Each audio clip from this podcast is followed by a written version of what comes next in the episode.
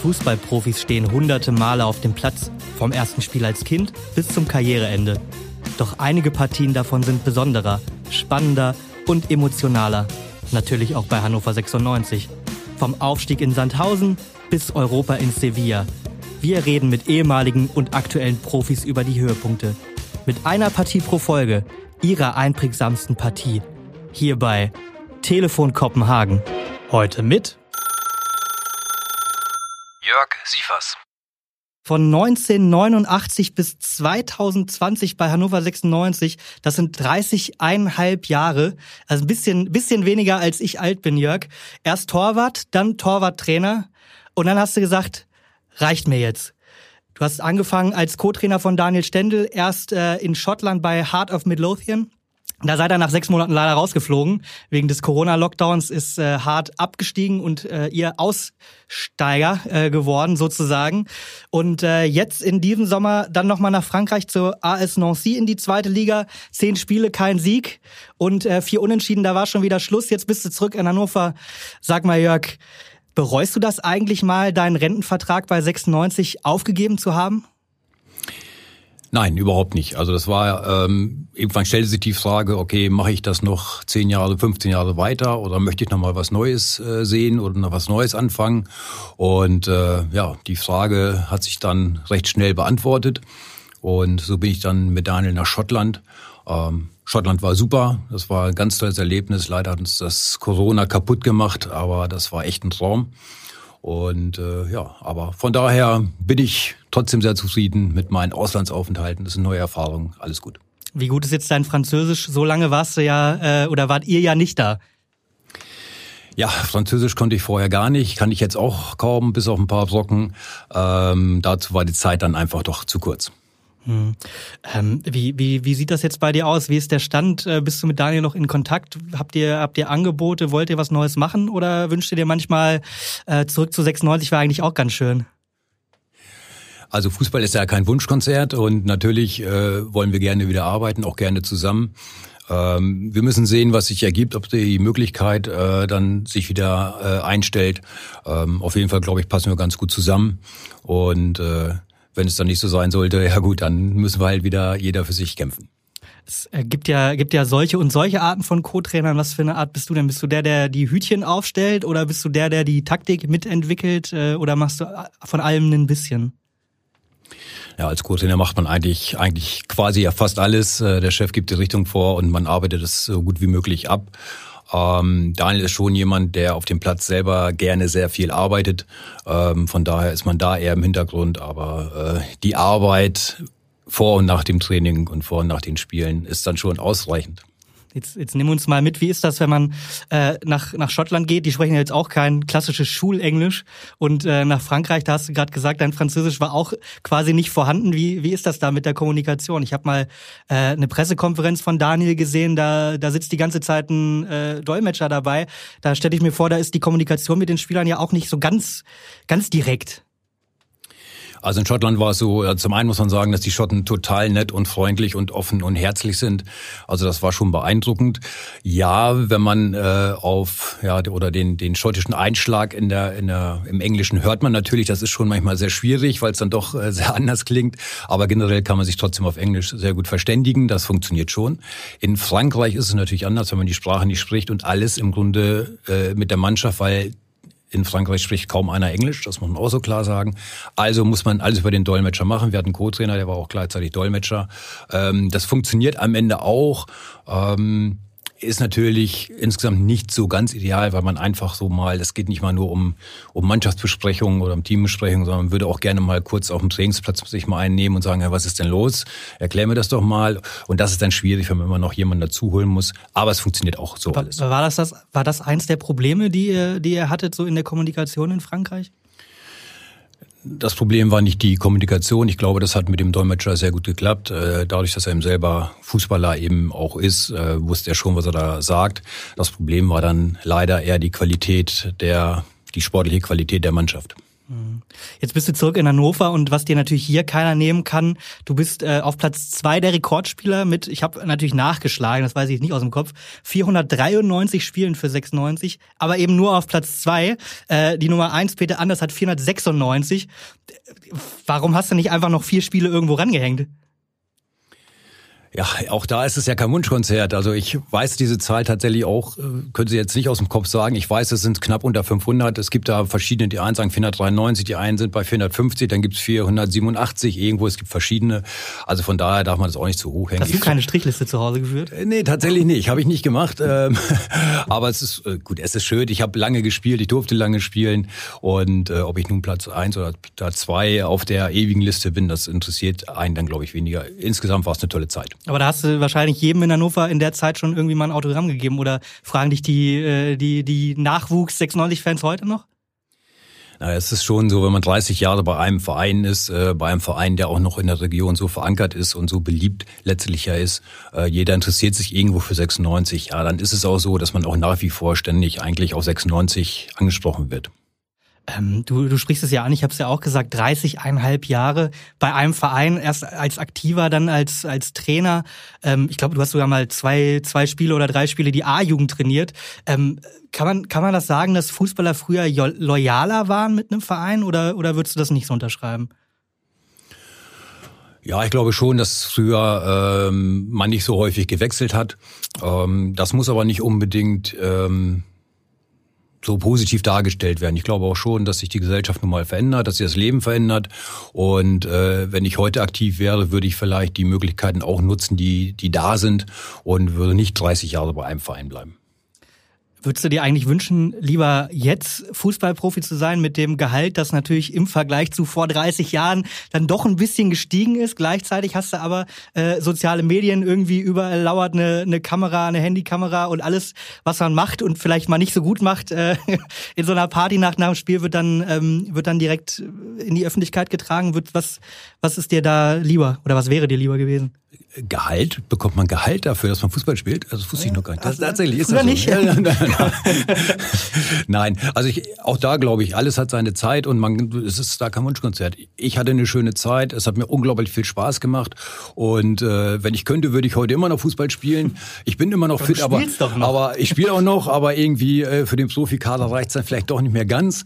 Äh, also von daher, ich bin glücklich. Bei 96 gerade auch ganz viele da. Also das ja, ist die ja. letzte Baustelle, glaube ich. genau. Also von daher äh, ist ja der, der Bedarf nicht da und man kann sich das nicht so auswirken.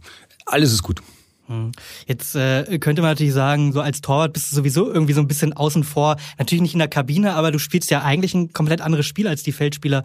Ähm, wie, wie, wie nah ist man denn dann tatsächlich dran? Also wenn man als, als Journalist fragt, dann ist es ja, geht's ja immer darüber, du hast die beste Übersicht, aber wie nah am Geschehen bist du denn? Trainer geben Kapit äh, die Kapitänsbinde äh, nicht immer so gerne an, äh, an Torhüter auch? Letztlich steht man auf dem Platz und wenn man auf dem Platz steht, ist man nun mal voll dabei. Und äh, ja, als Torwart hat man natürlich eine spezielle Position. Äh, man ist der Einzige, der den Ball in die Hand nehmen darf. Ähm, aber trotzdem ist es, glaube ich, äh, schon so, dass man sagen kann, ja, man ist voll dabei. Ja, diese, diese Kapitänsgeschichte, natürlich steht man nicht im Zentrum des Spiels, im Mittelfeld, ja gut, äh, aber wenn es danach geht, darf der Stürmer eigentlich auch die Kapitänsbinde nicht haben. Also das ähm, muss man, glaube ich, auch nicht so hochhängen. Ähm, es gibt ja auch immer die, die, äh, die Rede davon, dass man sowieso im Fußball mittlerweile nicht mehr diesen einen Kapitän hat, sondern die, die Redelsführer oder wie auch immer man das nennen will, in der Kabine, die zwei, drei, vier Spieler, die sowieso Verantwortung übernehmen, ob sie die Binde haben oder nicht. War das früher auch so, dass es sowieso einfach immer die zwei, drei Lauteren gab, äh, die, die in der Kabine die Ansagen gemacht haben? Ja, ich glaube, dass es früher tatsächlich so war, dass es die eindeutigen Chefs in der Mannschaft gab. Ähm, da gab es auch kein, keine Diskussion. Ja, was, was gesagt wurde, hatten die anderen Spieler zu machen und das wurde auch gemacht. Wer war das ähm, in deiner Zeit? Ja, zum Beispiel Carsten Linke. Ja, ähm, das ist heute ein bisschen anders. Die, die Spieler sind jünger, sie äh, haben, haben schon mehr erlebt durch die ganzen äh, äh, sozialen Medien, die wir schon angesprochen haben, ähm, sind sie halt schon viel mehr drin im ganzen Geschehen und lassen sich auch nicht unbedingt so gerne immer gleich was sagen. Also von da ist es heute schon schwieriger, diese, diese Führungsspieler zu finden. Und äh, man muss sich schon glücklich schätzen, wenn man einen hat, ähm, der in der Kabine ähm, das Sagen hat und sich auch ansonsten durchsetzen kann. Ja, ist ja auch mittlerweile schon so, dass, dass äh, Vereine das gar nicht mehr so gerne sehen, wenn, wenn Spieler so viel nach außen auch tragen und, und so, sich so eine Meinung bilden. Ähm, hast, du das, hast du das auch erlebt? Ich meine, du warst lange genug Trainer, als dass du diesen Weg ja mitgegangen bist mit 96.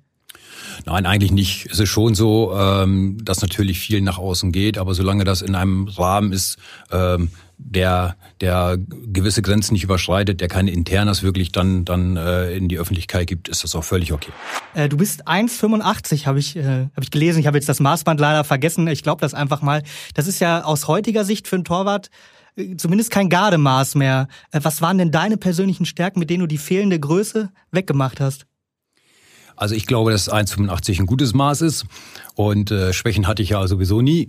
Da musste ich also gar nichts wettmachen. Und äh, ja, also ich persönlich als als Torwarttrainer jetzt mal gesprochen, also ich äh, denke schon, dass das 1,85 immer noch ein gutes Maß ist. Ähm, man darf auch nicht zu sehr auf die Größe gucken.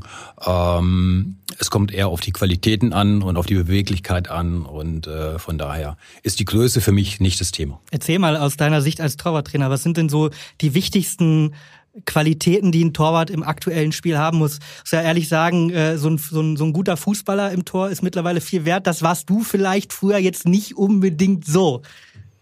Verstehe ich jetzt nicht. Nein, also natürlich hat sich auch das Torwartspiel sehr verändert und äh, ja, heutzutage ist der Torwart schon auch irgendwo äh, ein zusätzlicher Feldspieler. Also von daher sollte er schon in der Lage sein, halt einigermaßen mit dem Ball umzugehen. Ähm, ich habe damals diese, als die Rückpassregel ähm, eingeführt oder abgeschafft wurde, was auch immer. Jedenfalls durfte man den Ball dann nicht mehr in der, So alt in, bist du schon. In, in, so alt bin ich leider schon. Und äh, das war schon eine Riesenumstellung, das muss man schon sagen. Wenn man halt äh, einfach den Ball in die Hand nehmen durfte und plötzlich äh, musste man sich so umstellen, dass es eher gar nicht mehr ging. Äh, es war schwierig. Aber auch das ist nicht das Problem, auch das bekommt man hin. Also der, der Fußball entwickelt sich immer weiter und heutzutage Torhüter müssen auch Fußball spielen können, aber das Entscheidende ist trotzdem nach wie vor, dass sie Bälle halten können. Du sprichst auch die neuen Regeln an. Wie stehst du denn zu, zu den Neuerungen der letzten, sagen wir mal, anderthalb Jahre in Corona-Zeiten mit fünf Auswechslungen und natürlich der viel kritisierte, aber immer wieder auch äh, gern gesehene Videoschiedsrichter? Ähm, wie, wie siehst du das? Findest du das gut, wenn sich der Fußball so in die Richtung weiterentwickelt? Ja, auch da Entwicklungen gehören dazu. Ich glaube, es ist auch gut, wenn man das eine oder andere mal ausprobiert. Ähm, die fünf Auswechslungen auf Dauer würde ich sie nicht so toll finden, weil es ist einfach dann zu viel, wenn ich plötzlich zehn Wechsel habe und ständig wird hin und her gewechselt. In Corona-Zeiten habe ich schon Verständnis dafür, ähm, aber ich hoffe, dass das irgendwann auch wieder äh, auf das Normalmaß zurückgeführt wird. Videoschiedsrichter ich glaube, nach einer, nach einer schwierigen Anfangszeit ist es mittlerweile so, dass die, sich das schon auch bewährt. Ähm, also grundsätzlich denke ich, Videoschiedsrichter ist, ist okay, ist gut und wenn die, die Entwicklung so weitergeht, dann ist es auch sehr positiv. Ich sag dir aber, ich habe mir das Spiel angeguckt, äh, über das wir gleich noch reden. Mit dem Videoschiedsrichter äh, wäre äh, Dieter Hacking, glaube ich, nicht ganz so lange auf dem Feld gestanden. Ja, äh, die Videos heute sind ja auch relativ unscharf. Wahrscheinlich hast du das nicht so genau gesehen. es ist der 24. Mai 1998. Ein Sonntag und kein schönes Wetter in Hannover. Aber ein umso schöneres Spiel für 96. 50.000 Fans sind ins Niedersachsenstadion gekommen. Aufstiegsrückspiel gegen TB Berlin. Es geht um die zweite Liga. Das Hinspiel hatte Hannover 96 mit 0 zu 2 verloren. Verdient. Jörg Sievers ist damals 32 Jahre alt und einer der Routiniers in einem noch jungen 96-Team. Das Hinspiel hat TB Berlin 2 zu 0 gewonnen und in der Saison vorher noch keinmal in einem Spiel zwei Gegentore bekommen. Jörg, du hast trotzdem mal gesagt, ich hatte mit einem Sieg gerechnet. Warum? Naja, ist ja Fußball. Im Fußball ist ja alles möglich und ich bin immer sehr optimistisch äh, generell und im Sport sowieso. Und äh, ja, von daher wüs wüsste ich nicht, warum wir das Spiel hätten nicht gewinnen sollen. Zur ganzen Dramatik gehört natürlich auch, ihr wart ja im Jahr davor schon in den Aufstiegsspielen und seid an Energie Cottbus relativ deutlich gescheitert. Hat man das in so einem Moment im Kopf vor so einem wichtigen Spiel? Also wir haben nun mal in der Liga gespielt und das war kein Spaß für Hannover 96 und von daher war es sehr bitter, dass wir es gegen Cottbus nicht geschafft haben. Äh, letztlich verantwortlich war, glaube ich, tatsächlich der Flutlichtausfall, weil nach dem Ausfall ging plötzlich nichts mehr und äh, Cottbus hat uns überrannt. Aber es war sehr bitter. Aber ähm, trotzdem, neues Spiel, neues Glück. Jedes Spiel kann anders laufen, also auch kein Problem. War euch damals schon klar, was ihr für eine, für eine geile Drittligamannschaft hattet im Vergleich? Also da haben nicht nur Leute wie Dieter Hacking eben mitgespielt, sondern auch Otto Addo, Gerald Asamoah hat ein Tor geschossen. Du hattest Fabian Ernst am Anfang seiner Karriere, auch ein Bastian Reinhardt hat dann noch eine veritable Erstligakarriere ge gemacht. War euch das in dem Moment klar, dass da was ganz Besonderes zusammengekommen ist? Also nach dem Abstieg, nach dem bitteren Abstieg war es erstmal nicht so klar, weil ganz viele junge Spieler erstmal dazugekommen sind, die sich dann überragend entwickelt haben. Äh, im, im, zweiten Anlauf dann war schon klar, wir haben eine gute Mannschaft, äh, wobei Tennis Borussia Berlin eigentlich deutlich von den Namen her deutlich stärker Ja, die hatten war. auch richtig Kohle da im Hintergrund. Äh, die haben sich quasi die beste Mannschaft der dritten Liga zusammengekauft. Das kann man schon so sagen, ne? Das kann man so sagen, ja. Die hatten ja so ein Versicherungsunternehmen, so ein dubioses Sehr in, dubios. in, in, in der Hinterhand. Ich glaube Göttinger irgendwas. Göttinger Gruppe, genau. Und die haben da richtig Geld reingesteckt äh, und von daher war es eigentlich, äh, also waren wir sicher nicht der Favorit in diesen Spielen. Muss man natürlich auch sagen, 50.000 im Niedersachsenstadion, also es war wirklich voller geht's eigentlich nicht. Wie, wie hört man das, wenn man in der Kabine sitzt? Wie ist das Gefühl, wenn du das erstmal rausgehst zum, zum Warmmachen? Das ist ja bestimmt eine äh, ne Emotion, die dich packt. Das kann man sich wahrscheinlich gar nicht vorstellen. Ja, das stimmt. Das, das kann man schwer äh, erklären, wenn man es wenn man's nicht selber miterlebt. Äh, wir haben in, in Berlin nicht so gut gespielt, haben völlig verdient 2-0 verloren, hätten auch höher verlieren können. Hat, äh, hat der Torwart wahrscheinlich wieder ein paar Bälle gehalten. Äh, natürlich. Ähm, und das Rückspiel war dann schon, boah, schon schwer. Ähm, aber es war eine, eine schon eine besondere Stimmung. Schon beim wenn man wenn man das erstmal ins Stadion geht um um bevor die Zuschauer eigentlich so da sind. Da waren überall da waren noch die Laufbahnen da waren überall riesige Lautsprecher rund um das um die Laufbahn aufgestellt. Ich glaube das war gar nicht erlaubt eigentlich. Aber äh, und da dröhnte schon die Musik raus und man hatte so, boah, irgendwas ist heute. Also man hatte schon so ein spezielles Gefühl, als man zum Warmmachen rausgeht und die das Stadion schon halb voll war. Das war also auch schon, man wusste, boah, heute ist was. Und spätestens nach dem 1-0, was da relativ früh gefallen ist, hat man gewusst, boah, es ist möglich. Ja, Form 1-0, aber äh, erstmal TW Berlin mit den ersten guten Chancen. Bin das natürlich rausgeschrieben, dritte Minute. Beinabwehr von äh, Jörg Sievers gegen Copado. Äh, und eine Minute später dann auch noch Kovacic, der knapp vorbeiköpft. Hast du da erstmal äh, einen Stift in der Hose gehabt, dass, äh, dass das auch in die andere Richtung gehen kann? Die haben am Anfang ziemlich Druck gemacht. Ja, aber auch das ist ja normal. Also Spiele laufen nun mal, wie sie laufen und äh, es ist ja nie so, dass man sich sicher sein kann, dass, dass irgendwas äh, funktioniert und dass ab und zu mal eine Chance ähm, ja, vorkommt, kann es auch normal. Dafür hat man dann eben zum Beispiel einen Torwart, der eben auch mal einhalten kann. Du natürlich umso mehr. Du warst äh, damals schon mit 32 einer der Routiniers in der Mannschaft. Du hattest auch den, den DFB-Pokalsieg 92 mitgemacht ähm, und, und äh, konntest so ein bisschen vorleben, wahrscheinlich die Ruhe. Hast du das in der Kabine dann auch gemacht, den Jungs nochmal gesagt, so Bleibt mal locker.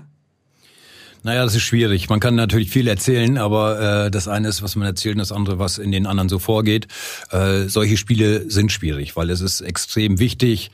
Äh, wir wussten, wenn wir nicht aufstiegen, aufsteigen, wird es halt äh, finanziell für den Verein sehr schwer. Und das macht den Druck nochmal größer. Aber Druck gehört zum Fußball dazu.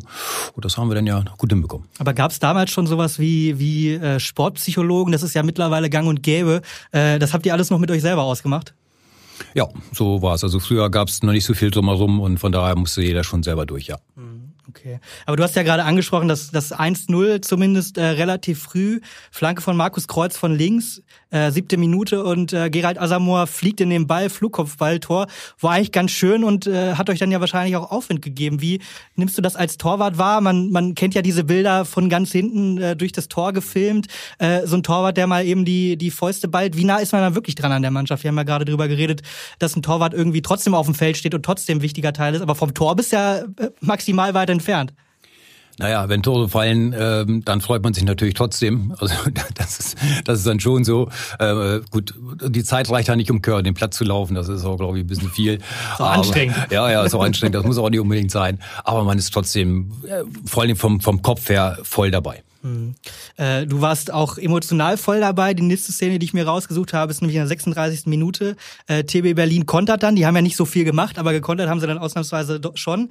Äh, und du läufst raus an, an so einen langen Ball und, und grätscht den Ilja Arancic mal so 25 Meter schräg rechts vom Tor weg.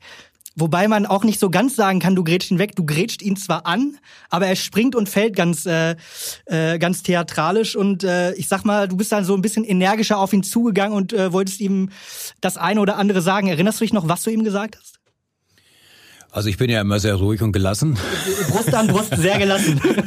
ja gut, es war, es war natürlich schon in dem Fall eine schauspielerische Einlage und in so einem Spiel, das hätte ja auch anders ausgehen können. Der Schiedsrichter hätte darauf reinfallen können und ich wäre plötzlich vom Platz gegangen. Mhm. Also von daher wäre das nicht so lustig gewesen. Von daher habe ich ihm dann schon äh, den einen oder anderen Satz zukommen lassen, ja. Aber Fakt ist ja auch, oder äh, verbessere mich, wenn es nicht stimmt, wenn er nicht so abgehoben wäre, dann hättest du ihn durchaus treffen können. Nein, das wäre nicht möglich gewesen, weil ich ja immer sehr äh, bewusst und kontrolliert in die Aktion gehe und immer ganz genau gewusst habe, was ich tue. Ganz kontrolliert am Ball vorbei in dem Fall. Ja, manchmal muss man halt besondere Maßnahmen anwenden und äh, es ging nur darum, dass er den Ball nicht bekommt und das hat ja das funktioniert. Das hat auf jeden Fall funktioniert. Das war eine Geschichte. Aber gelb hast du trotzdem bekommen. Schiri Jürgen Aust hat äh, euch beiden gelb gezeigt. Äh, ganz ohne Kölner Keller. Jürgen Aust kommt aber aus Köln. Äh, der war auch not amused nach dieser Aktion. Äh, was hat er dir gesagt? Erinnert man sich an solche Details überhaupt? Ich weiß nicht mehr, was er gesagt hat. Äh, ich weiß tatsächlich auch nicht mal, dass ich gelbe Karte bekommen habe. Ich weiß, ich weiß, dass der Gegner gelbe Karte ja, bekommt. Ja, dass ich auch eine wüsste ich schon gar nicht mehr. Ich glaube beide, aber vielleicht irre ich mich auch. Vielleicht war es nur für die, ich habe keine für, Ahnung. für die für die äh, für die für den Abflug. Ähm, in der 61. Minute dann die nächste Szene hat ein bisschen gedauert, so richtig viel ist nicht passiert äh, und das war die wichtigste Einwechslung wahrscheinlich, die 96 in in vielen Jahren gemacht hat. Für Hakan Bicici, Grüße gehen übrigens raus an dieser Stelle, kam Vladan Milovanovic. Der war euer Top-Torjäger und erstmal auf der Bank geblieben. Äh, fällt einem da ein Stein vom Herzen, wenn der endlich reinkommt? Und euch fehlte ja eben noch ein Tor, um das Hinspiel äh, 0-2 auszugleichen. Also wenn man weiß, man braucht noch ein Tor und dann kommt eben äh, Vladimir Milivanovic aus Feld, dann weiß man, okay, das ist äh, erstmal ein Zeichen an die Mannschaft, so jetzt nochmal alles rein und man weiß, okay, der ist brutal gefährlich, da kann alles passieren. Also das ist schon nochmal ein, ein Push, den es dann von außen gibt, ja. Kann alles passieren. Und was dann passiert ist, war natürlich auch also an Dramatik äh, kaum zu überbieten und, und auch an, an feiner Technik, würde ich mal sagen. Die Flanke ähm, von Fabian Ernst von rechts, eigentlich zu weit. Kann man das so sagen? Eigentlich zu weit, aber äh, der Carsten Linke ähm, köpft den zurück an den Fünfer und da ist dann Vladan Milovanovic und macht einen Fallrückzieher. Also äh, kann man sich das schöner eigentlich ausmalen, so eine Geschichte? Nein, kann man nicht. Also das war wirklich ein, ein unglaublich tolles Tor und ähm, da in dem Moment ist, sind ja auch alle Dämme gebrochen, weil das war ja kurz vor Schluss, es war ja nicht mehr so lang zu spielen. Bei dir auch? Äh, ja, bei mir auch, weil natürlich je mehr Zeit verstreicht, desto mehr Gedanken macht man sich und hofft und hofft und hofft und dann fällt eben doch das Tor noch in dem Moment weiß man, boah, wir haben es ausgeglichen, also da fällt schon viel von dann ab äh, und es ist eine riesen Euphorie in dem Moment. Ja, und da war ja eine Soundwand und der Vladan läuft zur Kurve und zieht sich noch das Trikot aus. Das durfte man damals auch schon nicht, äh, aber das war dem, glaube ich, in dem Moment egal egal. Ähm, wie, wie sehr hat euch diese, diese Euphorie von den Rängen nach vorne gepeitscht? Also wenn man sich heutzutage mal ein Spiel angesehen hat unter Corona-Bedingungen vor dem Fernseher und gehört hat, was in den Stadien los ist, dann hat das keinen Spaß gemacht, alleine vorm Fernseher zu sitzen und sich das anzugucken. Es war grausam. Mhm. Und ich war jetzt äh, gegen Schalke im Stadion, als endlich mal wieder 2G-Regelung und alles war fast wie früher. Mhm. Es war so toll. Und ähm, das ist auch das, was Fußball ausmacht. Emotionen gehören dazu, die Stimmung gehört dazu. Und ähm, wenn man gerade in ganz wichtigen Spielen ähm, von außen eben die Unterstützung bekommt, merkt, boah, wie die alle mitgehen und wie die Euphorie auch von außen ist, das pusht ungemein. Das muss man sich mal vorstellen. 50.000 im Niedersachsenstadion damals noch. 50.000 passen nicht mehr in die, in die HDI-Arena rein. Also offiziell zumindest nicht. Wenn man sie stopft, wird es wahrscheinlich gehen. Äh, aber das war natürlich eine, eine Lautstärke, die, die euch getragen hat. Ähm, und dann auch durch die Verlängerung mehr, äh, mehr oder weniger ist nicht mehr so ganz viel passiert. Du musstest da auch nicht, äh, nicht so eingreifen. Äh, bis zur 117. Minute. Und äh, dann ist ein Tor gefallen, und zwar für TB Berlin. Äh, aber es wurde sofort weggepfiffen. Und zwar äh, Thomas Adler hat äh, per Kopf getroffen und der Schiri hat sofort weggepfiffen. Und ähm, warum eigentlich? Also äh, du, ich habe noch gesehen, du hast äh, schön den Wackelfinger, das Nein mit so einem Wackelfinger unterstrichen. War das ein Bluff? Jo. also es war wirklich, äh, ich glaube, es ist sogar Fahad Dermich, der das Tor gemacht hat, meine ich, nicht Thomas Adler. Ähm, aber ist ja auch egal. Jedenfalls war er eine Flanke und äh, plötzlich ein Kopfball und er stand relativ frei, elf Meter vom Tor und köpfte den Ball in den Winkel. Ähm, Und ich habe sofort, der Schiri hat quasi sofort noch, als der Ball unterwegs war, hat der Schiri schon schon gepfiffen. Und ich habe dann gesagt, ja, natürlich hat er recht, er hat ja recht. Äh, ich war, war, mir nicht so sicher, auch im Nachhinein nicht, ob das wirklich abseits war, aber es war für uns natürlich äh, super. Der Schiri, äh, der der Aust, äh, toller Mann. Alleine wegen der Aktion quasi in die 96 Geschichtsbücher äh, gepfiffen. Man weiß auch nicht so genau, man hat es auch nicht so richtig rausgefunden, glaube ich, ob das jetzt abseits gewesen sein soll. Carsten Linke hat, glaube ich, mal erzählt, er sei sei geschubst worden, aber ich glaube, das ist auch eher äh, der Wunschvater des Gedanken. Auf jeden Fall ist es weggepfiffen worden. Und äh, Hermann Gerland, der damals Trainer von TB Berlin war, hat sich natürlich im Nachgang äh, fürchterlich aufgeregt, äh, nachdem er dann später nach dem Elfmeterschießen gewonnen hatte. Der wollte das Tor unbedingt nochmal sehen und hat es dann gar nicht mehr verstanden. Ähm, also ein, ein Glücksfall, äh, aber wie, wie sagt man, das Glück des Tüchtigen? Ja, Glück gehört zum, zum Sport und zum Fußball dazu. In dem Fall hatten wir das Glück. Ja, es ist, war wirklich ein bisschen komisch, dass er es sofort weggepfiffen Also er muss irgendwas gesehen haben und hat sofort weggepfiffen. Aber als einziger. Macht ja nichts, wir waren damit sehr zufrieden. Genau, und dann äh, war die Verlängerung dann auch vorbei, eben ohne, ohne weitere Tore, 2-2 mit Hin- und Rückspiel. Äh, und dann ist natürlich ein unglaubliches Nervenspiel ähm, im Elfmeterschießen. Aber der Vorteil mit Jörg Sievers im Tor, äh, Carsten Linke hat mir mal erzählt, wenn du so einen Torwart hast wie, wie den Jörg, in so einer Situation, wo es auch ins Elfmeterschießen geht, dann das gibt dir einen, einen Push, weil du weißt, der, der, der hält was. Wusstest du das auch? Ja, also äh, ich habe in Elfmeterschießen äh, schon immer oder ich habe schon immer viele Elfmeter gehalten, das wusste ich also auch. Und ich glaube auch tatsächlich, dass es so ist, wenn die Mannschaft weiß, oh, der hält mit Sicherheit ein oder zwei, dann hilft das, dann nimmt ein bisschen den Druck. Und ich glaube auch, dass es für den Gegner nicht ganz einfach ist, wenn die genau wissen, boah, der ist aber nicht so schlecht im Elfmeterschießen. Und der Druck war eigentlich ja klar bei TB, weil die mussten eigentlich äh, mit ihrer Millionentruppe das Spiel gewinnen. Hm. Jetzt äh, gab es schon vor dem allerersten Schuss Sivas Sprechchöre. Die gab es immer mal wieder, aber da waren sie besonders laut. Hört man das oder ist man in, wirklich in so einem Tunnel drin, äh, dass man da nur auf den gegnerischen ähm, Schützen guckt? Also man bekommt schon sehr genau mit, was, was im Stadion los ist. Äh, man, man nimmt es wahr, man, man, man reagiert da jetzt nicht wirklich drauf, aber man nimmt es natürlich wahr, ganz klar. Und äh, du warst auch tiefenentspannt? Ja, sobald ich auf dem Spielfeld war, war immer alles gut. Ähm, also so, so Nervosität äh, hatte ich nie so wirklich. Es war immer eine Anspannung da, aber mit Anpfiff war die immer weg. Und äh, auch wenn Elfmeterschießen war, da habe ich mich ja drauf gefreut, weil ich wusste, ähm, da kann ich, kann ich viel machen. Ja, und dann äh, der erste Schuss äh, war auch direkt TB Berlin, Dejan Rajkovic und äh, drin. Und du bist aufgesprungen und sofort weg, aber äh, keine Reaktion. Hast dich geärgert? Ja, gar nicht unbedingt, weil also ähm, wenn der Ball beim Elfmeterschießen im Tor liegt, dann, dann ist das normal. Also von daher muss man sich nicht drüber aufsehen. Wie, wie ist die Chance als Torwart? 50-50 oder deutlich schlechter? Deutlich schlechter, glaube ich. Also äh, aus Elfmetern den Ball ins Tor zu schießen, ist jetzt nicht so wirklich schwer.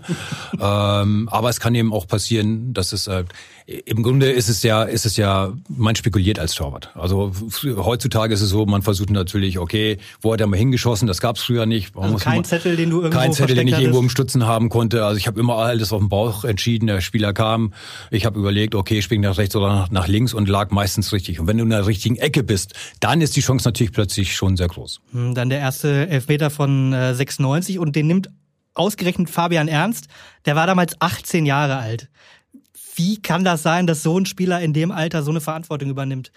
Wen hat der, wer hat den da nach vorne ge, geschickt? Naja, am Ende hatten wir sowieso viele junge Spieler und von daher äh, ist es, glaube ich, dann besser, äh, am Anfang schießen zu lassen, als hinterher, wenn es dann richtig eng ist. Weil der Druck geringer ist, oder? Ja, der Druck ist dann schon am Anfang noch ein bisschen geringer, auch wenn er sowieso hoch ist. Aber auch Fabian ist eher ein ruhiger Typ, auch heute ja noch und von daher war das, glaube ich, schon eine gute Entscheidung.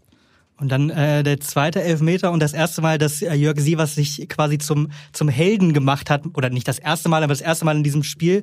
Bruno Akrapovic, als auch kein ganz schlechter damals. Ähm, und der ging aus Torwartsicht nach links unten und du bist hast da, du wackelst nur so ein bisschen mit dem Oberkörper, springst dann in die richtige Ecke, hast das Ding und bist komplett ruhig. Du stehst einfach nur auf, du freust dich nicht, du machst gar nichts. Ist, liegt das in deiner Natur oder war das so, dass du dich nicht zu früh freuen wolltest? Ja, nach dem zweiten Elfmeter ist das Spiel nicht beendet. Also es ist zwar schön, natürlich habe ich mich gefreut, dass ich ihn gehalten habe, aber es gab jetzt keinen Grund, da irgendwelche Jubelaktionen zu machen. Dann äh, dafür war das Elfmeterschießen nur einfach zu lang. Hm, der zweite Elfmeter dann von Carsten Linke und äh, du darfst mich gerne verbessern, wenn das nicht stimmt, aber das ist einer der, der größten Kackelfmeter in der Geschichte von Hannover 96. Äh, der ist zwar drin, aber so halb doll, halb hoch in die Mitte geschossen. Also schön sah es nicht aus, aber erfolgreich war es trotzdem. Äh, wie sieht man das als Torwart? Guckt man da hin, wenn der äh, Teamkollege schießt und wenn der so schießt, was denkt man sich da? Also erstmal hoffe ich jetzt für dich, dass Carsten jetzt nicht den NP-Podcast hört, weil, weil äh, schlechtes Elfmeter aller Zeiten so quasi. Das würde also, ich ihm aber auch ins so, Gesicht so, sagen so. für den Elfmeter. Also am Ende ist es ja völlig egal. Also das Entscheidende ist, dass der Ball im Tor ist und äh, ob das nun schön aussieht oder nicht, interessiert am Ende ja auch keinen. Der Ball war drin, alles super. Am Ende einfach abgezockt vom, äh, vom alten Schlitzohr Carsten Linke, so kann man das auch sagen. Ähm, dann äh, ganz so schlitzohrig war der nächste von TB Berlin nicht. Harun Issa äh, und auch wieder unten links, hat selber daneben geschossen aber du wärst auch in der Ecke gewesen und äh, jetzt musst du mir mal äh, erzählen, wie viel Anteil hatte dein, äh, dein, dein fieses Torwarttrikot daran? Das war nämlich in so in Regenbogenfarben mit lila-orangenen Ärmeln. Äh, erinnerst du dich daran und äh, hängt das irgendwo in irgendeinem Schrank? Also es stimmt, das war ein echt hässliches Trikot, das stimmt. Wobei ich auch schon beim beim Pokalendspiel, äh, das war auch schon ganz ein ganz komisches Trikot, das sah auch nicht schön aus und hatte so komische Schaumstoffärmel und also war war auch grauslich.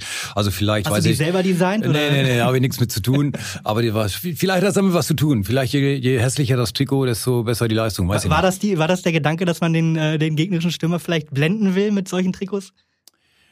Möglich ist es, also und wenn ja, dann hat es auf jeden Fall geholfen. Also äh, im, im Nachhinein äh, wird nochmal ein Ehrenpreis an den 96 Trikot-Designer von damals, das war das Reusch vielleicht, waren damals, glaube ich, alle Torwart-Trikots. Und äh, auch da hast du, du hast den Ball, du bist an, in der richtigen Ecke, der Ball ist daneben, äh, du springst auf, schwingst so zweimal so, so, so äh, dehnmäßig deinen Arm, so zur Jubelfaust und dann wieder komplett still. Auch wieder nicht zu früh freuen? Ja, also es ist dann natürlich schon, wenn der, wenn der zweite Elfmeter dann halt auch nicht im Tor ist, ähm, dann ist es schon so, dass du sagst, okay, es geht in die richtige Richtung. Also darf man sich schon mal so ein bisschen, bisschen Emotionen rauslassen. Also zwei Armjubler, Faustwedler äh, sind quasi okay. Ähm, und dann äh, der dritte Elfmeter von Hannover 96, Markus Kreuz total abgezockt, einfach rein. Gar kein Ding. Das heißt, es steht in dem Moment dann eins zu drei und du kannst die Sache perfekt machen. Ist einem das in dem Moment bewusst? Ja, natürlich. Also man ist ja so im Spiel, dass man genau weiß, was, was los ist. Und ähm, natürlich weiß man auch in dem Moment, okay, jetzt noch einmal äh, halten, dann ist man durch. Und äh, in den Köpfen von TB warst du da ja wahrscheinlich schon äh, ganz tief drin und dann ist äh, Francisco Copado angetreten und du bist die anderen Male immer nach äh, links gesprungen. Das hat er wahrscheinlich auch sich gemerkt. Äh, Ball ging nämlich nach flach unten links, äh, unten rechts, pardon, aus deiner Sicht und äh, du hast den Ball festgehalten. Das ist ja die, die Höchststrafe für einen Elfmeterschützen. Und du hast den Ball festgehalten und bist schnurstracks aufgestanden, der Ball in die Höhe. Und dann kamen schon die Fans von allen Seiten ähm, und haben dich in den Arm genommen. Was denkt man in dem Moment? Man freut sich. man freut sich. Also äh, realisiert man da, was man in dem Moment geschafft hat? Das ja. ist ja tut man? Ja, ja. Also natürlich, man, man weiß vorher, äh, okay, ich muss den Ball halten, dann sind wir durch. Ähm, dann habe ich den Ball gehalten, ja, habe ihn sogar festgehalten. Dann äh, explodierte das, das Stadion natürlich. Dann kam plötzlich alle angerannt, wie du schon sagst. Ich weiß noch, äh, ich habe den Ball so so hoch gehalten über den Kopf und dann waren alle bei mir und dann habe ich es in dieser Situation, wenn man das auf dem Video noch mal guckt, habe ich noch ganz entspannt den den Ball so oben den dem Schiri zugeworfen, so, so als alle so. als alle so bei an mir hingen. Also, Aber die Arme sind oben geblieben. Die sind oben geblieben, ja, ja. Und äh, also, na klar, man realisiert alles, man freut sich ohne Ende. Ähm, die, die, die große Euphorie nach außen kommt ein bisschen später bei mir. Ich bin immer eher ja nun mal ein bisschen ruhiger, wie man schon mal gemerkt hat, glaube ich. Aber natürlich äh, war auch für mich das äh, ein, ein unglaublich tolles Gefühl. Kannst du verraten, wie hoch die Prämie damals war für den Aufstieg? Ich habe ja nie für Geld gespielt. Ich habe auch Gehalt höre ich auch erstmal, dass es jetzt dass es das Gehalt geben soll für für ein, für ein Fußballspiel. Ähm, also von daher weiß ich das alles nicht. ja, es ist, äh, es kommt wahrscheinlich mit dem Alter, dass man sowas vergisst. Ich war am Tag nach diesem Spiel, war ich in, in einem im Radio, beim Radiostudio irgendwo. Und da wurde mir äh, das nochmal vorgespielt, der, der letzte Schuss. Also nur, nur über, übers Hören, im Ton. Und das war, das war, das war toll. Weil man hörte 50.000 und dann hat man in dem Moment, wo der den, den Ball hingelegt hatte, plötzlich war das ganze Stadion still. Man hat wirklich nichts mehr gehört. Und zehn Sekunden später, als ich den Ball gehalten hatte, hörte man diesen unfassbaren Lärm, wo alle aufgesprungen sind. Also das war, das war toll.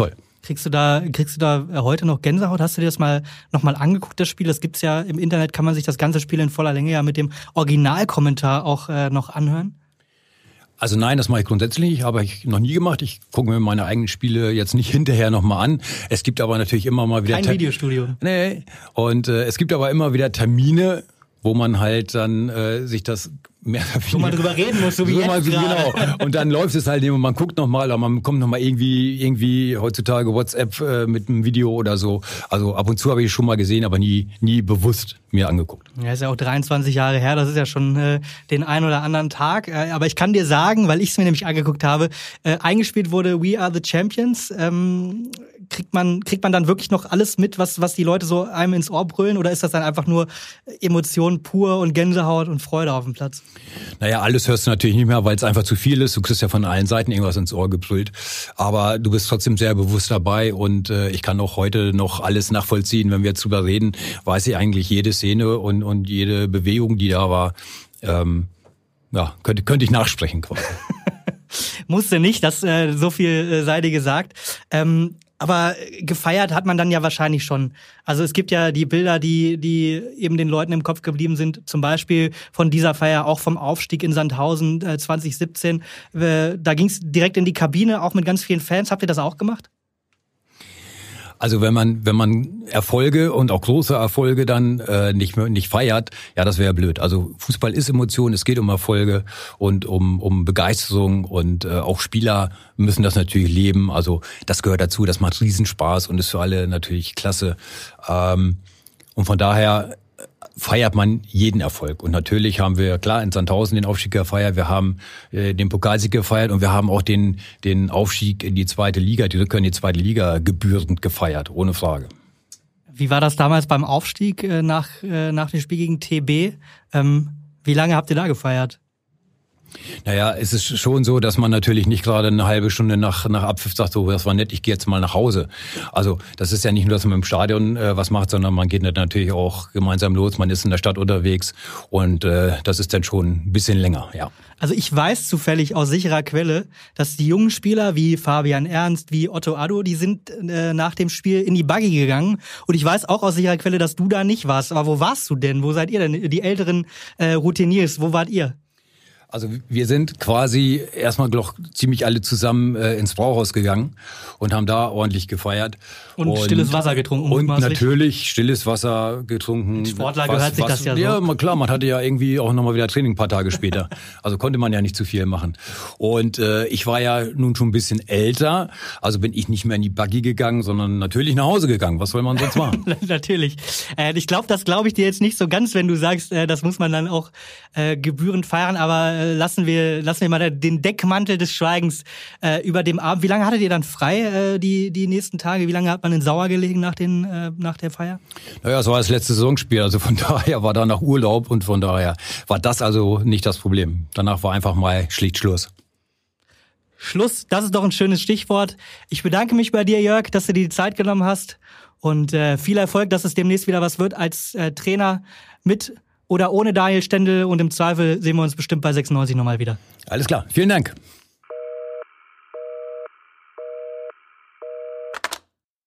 Telefon Kopenhagen ist ein Podcast der neuen Presse aus Hannover. Idee und Konzeption von mir, Jonas Schemkus. Produktion und Schnitt, Thomas Hamert. Für Anregungen und Ideen schreibt uns eine Mail an kopenhagen.neuepresse.de. Und wenn ihr uns helfen wollt, Lasst uns eine gute Bewertung da auf Spotify, Apple Podcast oder wo immer ihr uns gerade hört. Ah, Mist, ich habe noch was vergessen. Hattest du eigentlich irgendwelche Rituale vom Spiel? Dass du, dass du dir immer den linken Schuh zuerst angezogen hast oder, äh, oder auch als Trainer dann vielleicht irgendwie mit dem linken Fuß zuerst auf den Rasen, mit dem rechten Fuß oder erstmal so, eine, so, eine, so einen Purzelbaum in der Kabine geschlagen? Also das habe ich mir sehr früh abgewöhnt. Da habe ich noch äh, in Lüneburg gespielt. Äh, da war ich gerade 18 oder 19 oder sowas. Da war ich äh, sehr abergläubisch und habe versucht zum Beispiel immer den gleichen Weg zum Spiel zu fahren. Und ja, Baustelle. Ja, und wie, wie es dann so ist, einmal eine Baustelle und der Weg war gesperrt und ich habe mich verrückt gemacht, weil ich nicht den gleichen Weg fahren konnte, habe ein richtig schlechtes Spiel gemacht. Wir haben ein Spiel verloren, aber zum Glück war ich dann hinterher so so clever und habe gesagt, so geht das nicht.